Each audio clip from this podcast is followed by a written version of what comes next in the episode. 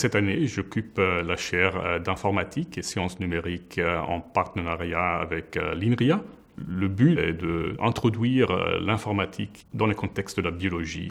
Et il y a différents aspects euh, dans lesquels euh, l'informatique est importante dans la biologie. L'aspect qui est plus important pour ma recherche est l'aspect de la modélisation. Nous sommes très intéressés à modéliser les réseaux des interactions entre les protéines qui sont à la base du comportement euh, cellulaire. Avec euh, mon équipe et avec euh, nos collaborateurs, en particulier ici à Paris, nous avons développé un langage, le langage Kappa, qui est dédié à représenter les interactions moléculaires dans les cellules. Et mon espoir est de appliquer cette approche Kappa à la médecine pour guérir des, maladies systémiques comme le cancer, comme euh, les, maladies auto-immunes, euh, vraiment des maladies très très complexes.